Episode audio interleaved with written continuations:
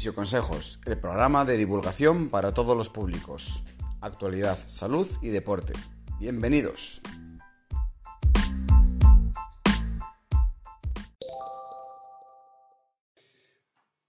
Muy buenas tardes, ¿qué tal amigos? Bienvenidos un día más a un nuevo capítulo de Línea de Meta, un programa de actualidad donde cada semana hablamos de temas relacionados con salud, deporte, entrenamiento, lesiones y consejos para mejorar vuestra calidad de vida. Mi nombre es Sergio Torres y este es el episodio número 7. Hoy vamos a hablar del dolor lumbar, una patología, una lesión súper frecuente en el mundo occidental que probablemente muchos de los que nos estáis viendo ahora mismo, ya sea en directo o en diferido, la habréis sufrido. Antes de seguir, me gustaría recordaros que estamos ahora mismo en directo en Instagram y en YouTube y dejaremos colgado este programa en Instagram TV arroba en nuestro canal de YouTube de Physio y también en podcast, en ebooks. Así que nada, no hay excusas para no verlo si no es ahora, más adelante esperemos que lo estéis disfrutando. Y sin más dilación, me gustaría presentaros a mi más fiel colaboradora y co-directora del programa, nuestra fisioterapeuta, Alba Cantero. Buenas tardes, Alba, ¿qué tal? Buenas tardes a todos, ¿qué tal, Sergio? Muy bien, ¿y tú? Muy bien. Que bueno, pues hoy os traemos un súper tema, como no iba a ser de otra manera, y es el dolor lumbar. Y como decía Sergio, muchos, muchos de vosotros y de nosotros nos vamos a ver identificados con, este, con esta dolencia, ya sea seamos o no deportistas. Este programa es para todos. De hecho, pues es que el 50% casi no de nuestras consultas van destinadas a, a este dolor lumbar. Y durante esta cuarentena incluso hemos visto a veces a la misma persona, unas veces por sedentarismo, a primeros de la cuarentena, y cuando nos dejaron a salir a hacer deporte, luego por exceso de deporte, ¿no? Claro, doble. Doble. doble causa. Porque ya veréis que hay diversos motivos por los cuales sufrir esta, esta lesión. Bien, antes de nada, recordaros que estamos en directo, como bien decía Sergio, en Instagram y también en YouTube, que podéis volcarnos vuestras preguntas, ya hemos recibido algunas a través de Instagram y de, y de, del WhatsApp. Eh, acerca de este, de este tema que, traemos hoy, pero podéis seguir vertiendo vuestras dudas en eh, YouTube o en Instagram, aunque en Instagram, yo no sé tú, Sergio. Sí, sí, se ven, se, ven, se ven, se ven, las vemos en directo. Digo, pues la tengo que ver ahí, aunque lleve las gafas. No, vemos los saludos, pero sí que vemos eh, las preguntas y el chat en directo, o sea que. Em, saludos a todos. Y a todas. Este es un programa que está principalmente pensado para resolver vuestras dudas, así que eh, estad muy atentos y adelante con todas esas preguntas, consultas que tengáis. Eh, llamad a vuestros amigos y decirles, estos chicos que son fisioterapeutas están en directo, eh, conectaros y poned las preguntas que queráis porque estamos precisamente, única y exclusivamente para eso. Cierto, porque ya sabéis que normalmente empezamos con una introducción que a veces es muy larga, a veces traemos un invitado, a veces no. Pero especialmente este programa va a ser breve lo que vamos a contar porque el objetivo principal, como decía Sergio, es responder a vuestras dudas. Bueno, pues nada, que te enrollas. A ver, Alba, cuéntanos la... Eh, bueno, hoy vamos a hablar de tres cosas, ¿vale? Relacionadas con el dolor lumbar, ¿vale? Lo primero, lo primero, ¿por qué? ¿Por qué ocurre el dolor lumbar? ¿Por qué? O sea, ¿cuáles son las causas o los factores que aumentan el riesgo de sufrir un dolor lumbar? En segundo lugar, hablaremos de cómo prevenirlo y en tercer lugar, muy relacionado con eso, hablaremos de qué hacer, qué hacer si tenemos dolor lumbar, ¿vale? Una lumbalgia, ciatalgia, ciático, bueno, un montón de sinónimos que ahora os comentaremos. Y antes de empezar, un par de datos súper interesantes, pero que creemos que debéis tener en cuenta. Lo primero, el dolor lumbar es una patología o una lesión que afecta al 80%. ¿Qué significa eso de la población? Que al menos 7 o 8 de cada 10 personas del mundo al menos una vez en la vida sufrirán dolor lumbar. Es decir, de cada 10 personas que nos estáis viendo escuchando ahora mismo, al menos 7 una vez en vuestra vida sufriréis dolor lumbar. De, esa, población que sufre dolor lumbar, el 20-25% sufre dolor lumbar crónico. ¿Qué significa esto? Pues que a lo largo de su vida va teniendo episodios de dolor lumbar recurrentes cada cierto tiempo, ¿vale? Y por último, de ese porcentaje total, un 10% más o menos tiene un grado de discapacidad em, debido a ese dolor lumbar. Por lo tanto, es una enfermedad, una enfermedad, una lesión muy, muy frecuente en el mundo occidental, muy estudiada porque da muchos problemas y además es una enfermedad que genera miles, miles de millones de euros en pérdidas por bajas laborales. Es la baja laboral más frecuente del mundo occidental y genera muchos millones de euros o de dólares en pérdidas. Así que eh, es algo que debemos eh, estudiar y analizar y tratar de reducir para que el mundo sea un, un lugar mejor, ¿no? Sí, sí, cierto, es que es una importante causa de morbilidad más que incluso muchos infartos, o sea que imagínate. Sí, de hecho es la causa, la lesión más frecuente o la enfermedad más frecuente junto con las enfermedades cardíacas y el cáncer. O sea que está ahí, a la altura. Total, Alba, eh, a mí me gustaría saber lo primero de todo, yo creo que es súper importante que quede muy claro para nuestros espectadores. ¿Por qué la gente tiene dolor lumbar? Bien, hay un motivo principal y en torno a ese motivo principal se van, se van añadiendo diferentes factores. El motivo principal es que no tenemos una buena faja, ¿sí? Tenemos todos una faja fisiológica, que es esa musculatura que tenemos al lado de la columna vertebral, y esa musculatura abdominal que incluye incluso el suelo pélvico. Cuando eso está débil, aquí ya tenemos el primer factor de riesgo. Y todos los que voy a contar a continuación, sumados a este, te hace pues estar en el, top one de riesgo de padecer ese dolor lumbar. Quizá. Jugando al límite. Sí, sí, sí. si ya tienes este, prepárate. Pero si sumas alguno de los que vienen al siguiente, ya. Caes seguro. Sí, sí. Ya es raro que al menos no caigas alguna vez en tu vida. Sí. Por ejemplo, el primer factor, Sergio, la obesidad. Pues, claro. Obesidad, que no estamos hablando de obesidad mórbida, que a veces simplemente el sobrepeso o lo que viene a ser la, obesidad andrógena. La obesidad andrógena es esa que se acumula en la tripa. Lo típico de que parece que estás fino pero tienes un buen acúmulo de tripa. Mm. Pues eso te hace, em, te hace tener más riesgo de dolor lumbar. Primero, porque cambia un poco tu centro de gravedad. Esto lo veréis mucho, por ejemplo, en embarazadas. bueno, de hecho, la causa o la lesión más frecuente en embarazadas física es eh, la lumbalgia y la ciatalgia, ¿no? Más, más bien la ciatalgia el dolor ciático. Eso es, eh, si alguna embarazada no está viendo ahora mismo, nos puede corroborar, mm. pero sí, probablemente esa sea la más frecuente. Cierto, porque su volumen abdominal va aumentando, cambia su centro de, gravedad y sus caderas además se tienen que ir adaptando a, esa nueva, bueno, pues esfera que le ha salido ahí, ahí delante, por llamarlo de alguna manera. Pero no solo eso, sino que además eh, el acúmulo de grasa no se produce solo en la tripa, en los brazos, en el glúteo, en las cartucheras, que parece que siempre es lo que más nos importa. Pues debería importarnos además un sitio donde se acumula, que es entre los músculos, no entre los músculos entre uno y otro, sino entre las fibras musculares. Y eso se ve muy bien a veces cuando hacemos una ecografía, que tú ves que la calidad del músculo que hay entrevetados grasos, ¿no? Tipo el secreto ibérico. Sí, que está buenísimo para comer a la plancha, pero a lo mejor para nuestra espalda no es no, mejor. No, hace que no funcione de, de una forma pues óptima, ¿no? Que el mm. músculo no se contraiga de una forma óptica y eso nos puede llevar a dolor. Sí, efectivamente. Total, que la obesidad o el sobrepeso mal, primero por el cambio de, de posición biomecánica y segundo porque la grasa entrevetada en los músculos se va acumulando y eso empeora la capacidad de nuestro músculo, de nuestra faja para sujetarnos. Cierto. Vale. Luego se le suma otro factor que también, luego si veis, pues están todos un poco relacionados porque uno te lleva a otro, que es el sedentarismo, que hmm. te puede llevar a obesidad, pero aunque no te lleve a obesidad,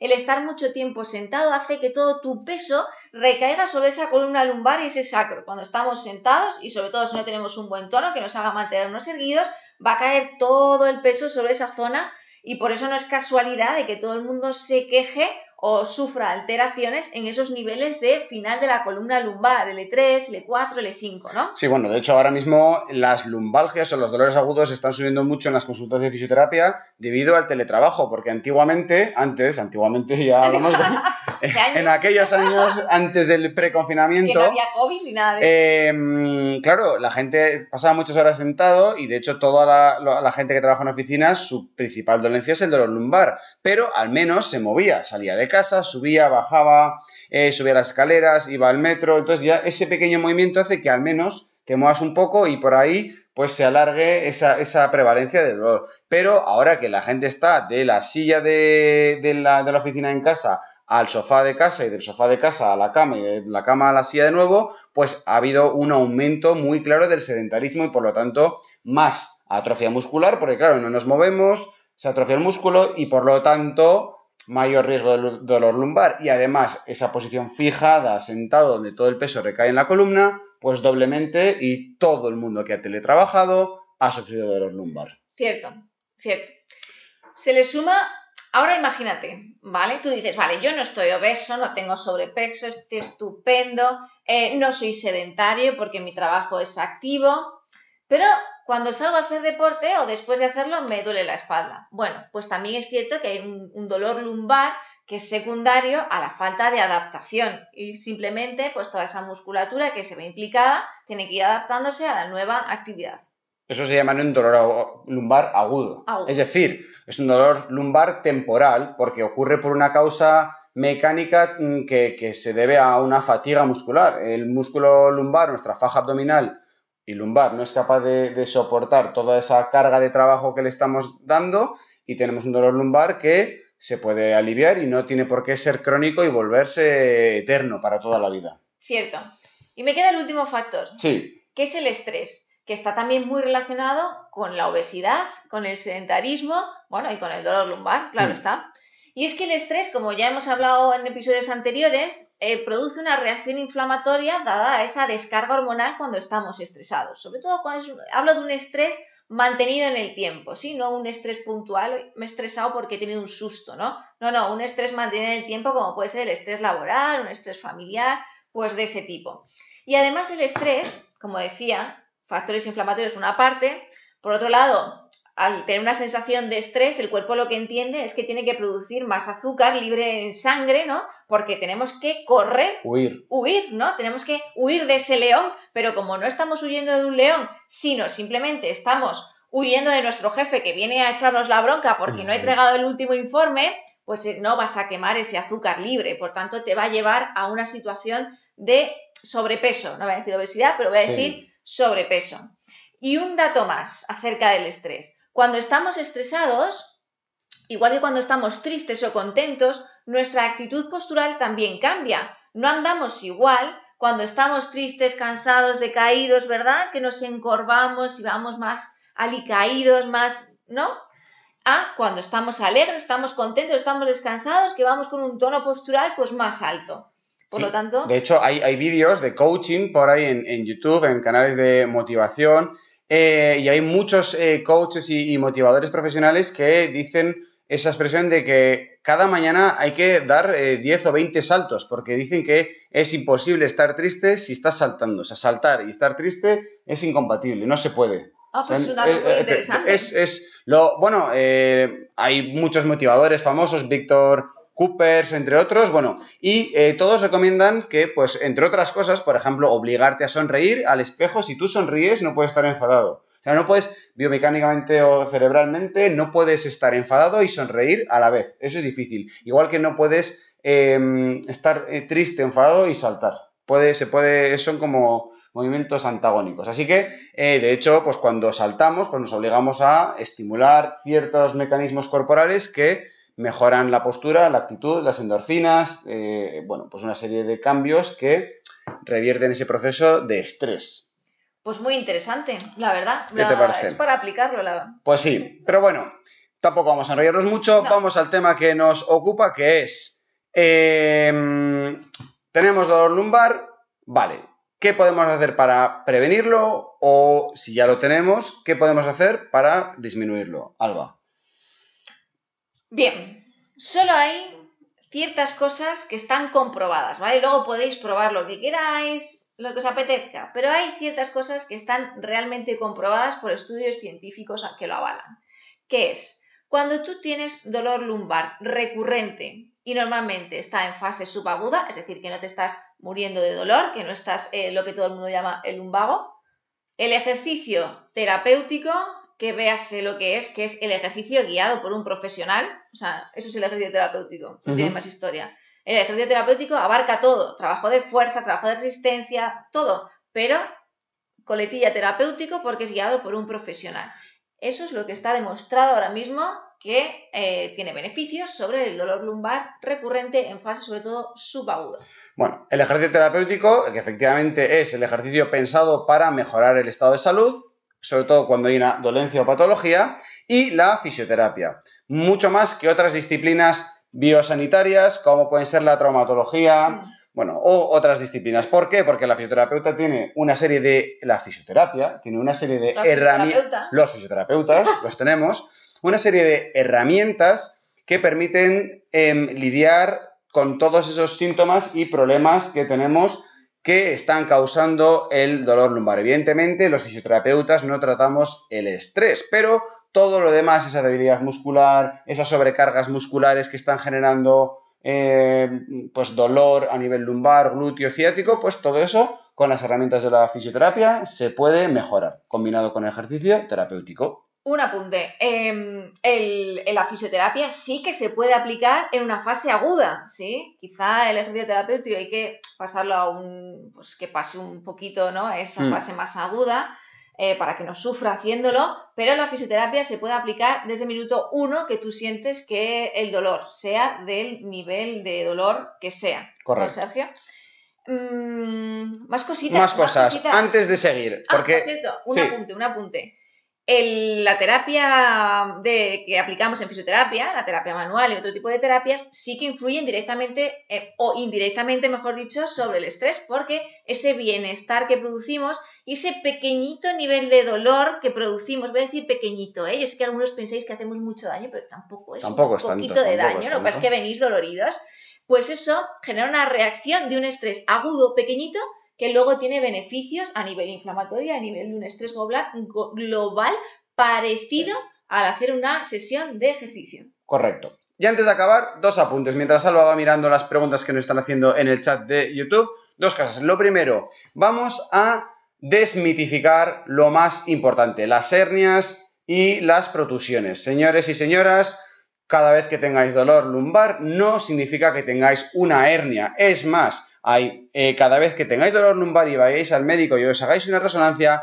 lo más probable es que en la resonancia os digan que tenéis una protusión o una hernia. Pero eso no necesariamente significa que tengáis eh, que la causa de vuestro dolor sea eso. Es más, existen miles o cientos de estudios donde hacen resonancias magnéticas a gente que no tiene dolor, es decir, a personas asintomáticas, y que dan positivos en hernias y protusiones. Y al contrario, hay estudios que analizan personas con dolor lumbar con resonancia magnética que no tienen hallazgos positivos de hernias y protusiones. Por lo tanto, mito, busted, como eh, los, cazadores de mitos de, este de la tele, eh, Desmentido, ¿vale? No significa que tengáis una hernia o protusión. Por mucho que os lo digan, por mucho que asociéis esa protusión a vuestro dolor lumbar, muy probablemente tuvierais esa protusión muchísimo antes que vuestro dolor lumbar.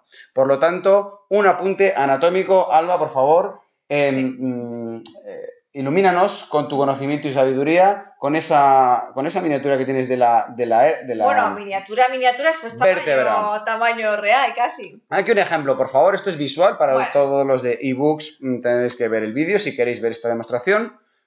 Adelante, Alba. Antes de empezar, este es el motivo por el cual, eh, por lo que ha dicho Sergio, es el motivo por el cual no hemos metido hernias y protusiones como motivo de dolor lumbar, ¿sí? Solo un, este apunte y voy a explicaros lo que es una hernia o una protusión, a ver si lo podemos ver desde aquí. Esto equivale a dos vértebras lumbares, la vértebra superior, la vértebra inferior y aquí está tu abdomen por delante y aquí está pues eh, tu columna vertebral y tu glúteo a continuación, ¿no? ¿Qué sucede cuando nos flexionamos hacia adelante? Porque muchas veces la, la persona entiende que extenderse es malo para tu columna, pero lo que no sabe es que flexionarse es peor todavía. Voy a hacer una flexión hacia adelante, ¿sí? Como inclinando el tronco hacia adelante. Esto es lo que pasa con tu columna vertebral. No sé si se ve, se ve por aquí que sale una burbujita. Esto es la hernia, ¿sí? Una protusión vendría a ser este, esta salida solo, ¿sí? ¿Qué diferencia hay entre una hernia y una protusión? Que la hernia, el material que está entre las dos vértebras, sale hacia afuera. ¿Y cuándo duele una hernia? Cuando contacta con el nervio, ¿sí? Esto es la, raíz nerviosa y esta es la salida del nervio. Cuando contacta la hernia con el nervio, ahí se da ese proceso de dolor agudo. ¿Qué sucede? Que no es más que una inflamación, una inflamación eh, por diferentes motivos, el estrés, la alimentación, la biomecánica, el sedentarismo, la obesidad, etcétera, etcétera, etcétera. y como todo proceso inflamatorio es reversible. Es decir, muchas veces dirás, tengo una hernia, me tengo que operar. ¿No, Sergio? Mucha gente lo dice. Mucha gente lo dice. Pero lo que no sabe es que es un proceso inflamatorio que puede reducirse y quizá, y muy probablemente, se pueda ahorrar una operación. Con ejercicio terapéutico y, fisioterapia. ¿Vale? Es decir, así espontáneamente quedándonos en el sofá es posible que no y que el dolor dure para siempre, pero existen otros métodos de mejorar el dolor lumbar causado por una hernia o protusión que no sean operarse. Bien, ¿Más información o seguimos? Yo creo que ha quedado bastante claro, ¿no? Muy bien, pues vamos a seguir ahora con lo más importante del programa. Si os ha quedado claro esto, eh, fenomenal. Ahora vamos con lo importante, que es vuestra participación y vuestras preguntas. Eh, tenemos varias. Mm, la primera, porque hay compañeros y compañeras fisioterapeutas que nos están viendo, no solamente eh, personas de a pie, que no son fisioterapeutas, y nos pregunta Cristina acerca de eh, tratamiento miofascial. Bueno, pues eh, es una pregunta técnica. Cristina, gracias por tu pregunta y gracias por vernos. Eh, la, la, terapia miofascial, en la cual tiene grandes beneficios, es una de las herramientas de la fisioterapia y, por supuesto, por supuesto que la utilizamos nosotros como fisios y esperamos que haya mucha gente que lo use. Sí que es cierto que es una técnica un poco más avanzada que las técnicas básicas y por lo tanto requiere un poco más de destreza y de formación y de conocimiento. Pero sin duda alguna, la terapia miofascial es una de nuestras principales herramientas a la hora de tratar, entre otras cosas, el dolor lumbar. Correcto. Con muy buenos resultados, por cierto. Sí, buenísimos. No invasiva, además, por lo tanto, sé que lo estabais pensando en plan, ¿pero eso lleva una aguja o no? No, tranquilos, esta eh, Eso es solo no es invasiva. terapia manual, ¿vale? Que por cierto, mientras Alba, tenemos más preguntas, mientras eh, Alba elige la pregunta, os comento, la terapia manual no es lo mismo que el masaje. El masaje es una de las muchas técnicas que engloban la terapia manual de la que hacemos uso los fisioterapeutas, ¿vale? Es decir, la fisioterapia va más allá del masaje, como apunte, ya está. No me Muy bien. Next. Muy bien, pues mira, tenemos una pregunta que nos llegó de Instagram antes del programa, Carol44. Nos pregunta, ¿cómo prevenir o relajar esa zona cuando hay dolor lumbar? Vale, cuando hay dolor lumbar. cuando hay dolor lumbar. Aquí habría que diferenciar, Carol, bueno, de nuevo, gracias por la pregunta, nos encanta que participéis. Eh, habría que diferenciar si es agudo, es decir, si estáis en una fase que os acaba de dar el latigazo y estáis que no os podéis mover, o estáis eh, doloridos, pero bueno, el dolor lumbar os permite en cierto modo hacer vida, solo que es una vida incómoda porque ese dolor os está machacando y os está, eh, digamos, em, dificultando vuestra vida diaria. En el caso de que sea un dolor agudo, es más complicado. Esa fase se debe pasar probablemente con algo de medicación si el médico lo considera oportuno y con un tratamiento de fisioterapia muy suave, no invasivo y muy paliativo, muy pensado para reducir el dolor. Es un tratamiento que se llama analgésico, ¿vale? En la que no se trata de meter los dedos a tope ni movilizar mucho, sino simplemente de favorecer el aporte sanguíneo a la zona y reducir un poco esa inflamación. Sí, yo creo que un poco el resumen, que bueno, estaba un poco en la exposición, fisioterapia es la primera clave, porque vamos a aplicar técnicas, como decía Sergio, para relajar, movilizar y llevar sangre. Y si no puedes acudir porque no tienes la cita ese mismo día o al día siguiente, aplicar calor, ¿no es cierto? Aplicar calor en la zona 10 minutos siempre suele venir bien. Esto es una, una globalización de todo lo que se puede hacer, pero como no podemos chequear hasta que no vengas a la clínica cuál es el motivo principal o cuál es la afectación muscular que ha hecho que tengas ese dolor, hmm. pues como generalidad. En general, efectivamente. Luego, tampoco que sea esto literal, porque cada caso, y esto siempre lo decimos, cada persona es un mundo y cada caso es un mundo. Hay muchas personas a las que a lo mejor el calor en una fase aguda no les venga bien y les venga mejor el frío porque les alivie. El frío va a ayudar a bajar el dolor y la inflamación, pero va a restringir más el músculo y lo va a hacer más duro y por lo tanto va a dificultar esa recuperación. Sin embargo, el calor va a dilatar las estructuras y por lo tanto va a mejorar la movilidad, pero si hay un proceso de inflamación muy alto, es posible que tenga un efecto rebote secundario y nos duela más. Así que, bueno, eh, es verdad que el calor es una muy buena opción, lo que pasa que hay que tenerlo siempre con cuidado, ¿eh? consultad a un profesional para evitar, eh, bueno, pues agudizaciones del dolor. Bien, em, vamos a intentar contestar un poco más brevemente. Venga, sí, me, lo, me parece correcto. Em, Belenus por Instagram también nos dice, ¿por qué aparece tan de repente el dolor lumbar y es tan difícil de eliminar? Bueno, es que el dolor lumbar aparece de repente porque es la gota que colma el vaso. Todos, esto no lo hemos dicho antes, todos los dolores lumbares, salvo casos puntuales de movimientos muy bruscos o un accidente de tráfico, todos los dolores lumbares son multifactoriales, es decir, no son causa de un solo movimiento, sino que son el estrés, con un poquito de fatiga, con un poquito de deshidratación, con un poquito de mala calidad muscular, todo sumado hace que vayamos acumulando carga a nivel de la zona lumbar, carga mala, demasiada tensión. Y esa tensión fastial, esa tensión que se va acumulando, llega un día, un punto, en un momento que dice, hasta aquí he llegado. Y es ahí cuando aparece el dolor. Cierto. Y es tan difícil de eliminar. Hay que ponerse en manos de profesionales y hay que intentar no esperar a que llegue ese, ese dolor, ¿no? Hay que prevenirlo, que al final es, es lo, más, lo más importante, prevenir ese dolor. Em, y normalmente el cuerpo da pequeños avisos, ¿eh? lo que pasa es que muchas veces no lo, no lo queremos observar, otras veces no avisa tanto y como dice Sergio es la gota que colma el vaso, pero muchas veces tu cuerpo ya te está diciendo que algo no está, no está pasando. Es importante eh, la expresión conocer tu cuerpo. Eso los deportistas de élite lo llevan a rajatabla y se conocen muy bien y son capaces de detectar cuando tienen algo que no está bien y van al fisio rápidamente eh, las personas que no son tan deportistas deben hacer un, pues, un poco más de introspección y aprender a conocer su propio cuerpo para detectar pequeños cambios que nos están avisando. Bien, em, Sergio, eh, Álvaro, ¿sabéis si es posible reabsorber eh, la protusión o hernia o es una leyenda urbana? Bien, no es una leyenda urbana, pero no en todos los casos pasa. Y que se elimine tu dolor no quiere decir que se haya reabsorbido la hernia. Normalmente te hacen una resonancia en un proceso agudo de dolor, te aparece un hallazgo que vamos a decir casual porque no sabemos si está relacionado con tu dolor lumbar y es una hernia o una protusión, ese dolor desaparece pero nunca te hacen una resonancia post para ver si se ha reabsorbido, a no ser que tengas un seguro privado y lo solicites. Sí se puede reabsorber una protusión, sobre todo una protusión porque una protusión no lleva ruptura de los ligamentos que protegen la salida del material discal. Entonces, fácilmente puede volver a introducirse con reeducación postural o nuevamente ejercicio terapéutico.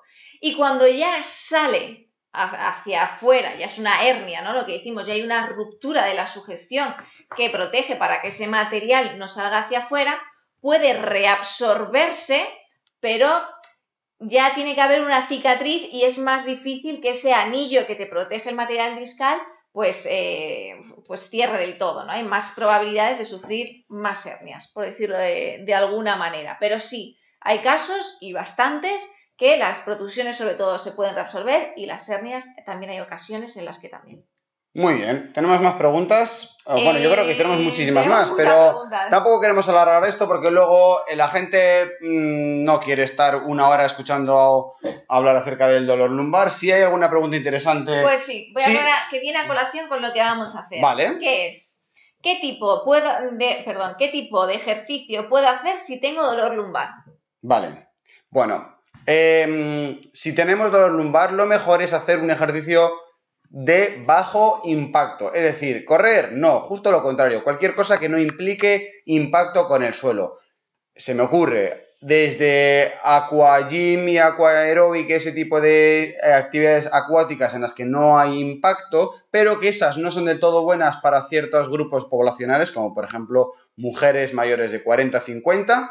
Ya hablaremos de esto otro día, pero en general, actividades de bajo impacto como el pilates o el yoga. Esos son básicas porque implican movilización de todos los segmentos corporales, implican fortalecimiento de la espalda y del abdomen principalmente, que son los músculos que intervienen en el dolor lumbar y que generalmente están atrofiados. Y tercer lugar, tanto el pilates como el yoga implican estiramientos de todos los músculos, sobre todo los de la cadena posterior, que muchas veces son los que están demasiado acortados y por lo tanto generan exceso de tensión y por lo tanto generan dolor lumbar.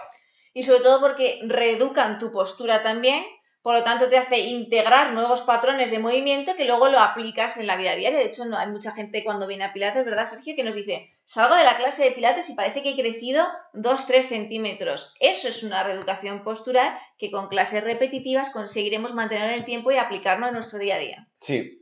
A todos los que sufrís dolor lumbar, os animamos a que probéis el Pilates o el yoga durante al menos un par de semanas, de forma continua, dos, tres semanas, y notaréis casi con certeza un cambio radical. Es mm, muy, muy, muy probable que lo hagáis. De hecho, hay muchos estudios científicos que demuestran la utilidad del Pilates, por ejemplo, eh, en, la eficacia del Pilates en, el dolor lumbar. Cierto, pero como no tenemos los estudios científicos, lo que sí tenemos a mano son unos testimonios que nos nos han dejado unas personas grandísimas que nos quieren ayudar con este proyecto y quieren difundir pues lo que a ellos les ha venido bien, ¿no, Sergio? Sí, así que a partir de ahora os rogamos un poquito de atención, son dos minutitos de vídeo, pero eh, creo que es muy enriquecedor para vosotros que veáis eh, exactamente un testimonio de personas que hay teniendo los lumbar y que su vida les ha cambiado. Así que, dentro vídeo... Hola amigos, ¿qué tal? Soy Juanma y desde aproximadamente hace un año soy cliente de Physio and Therapies.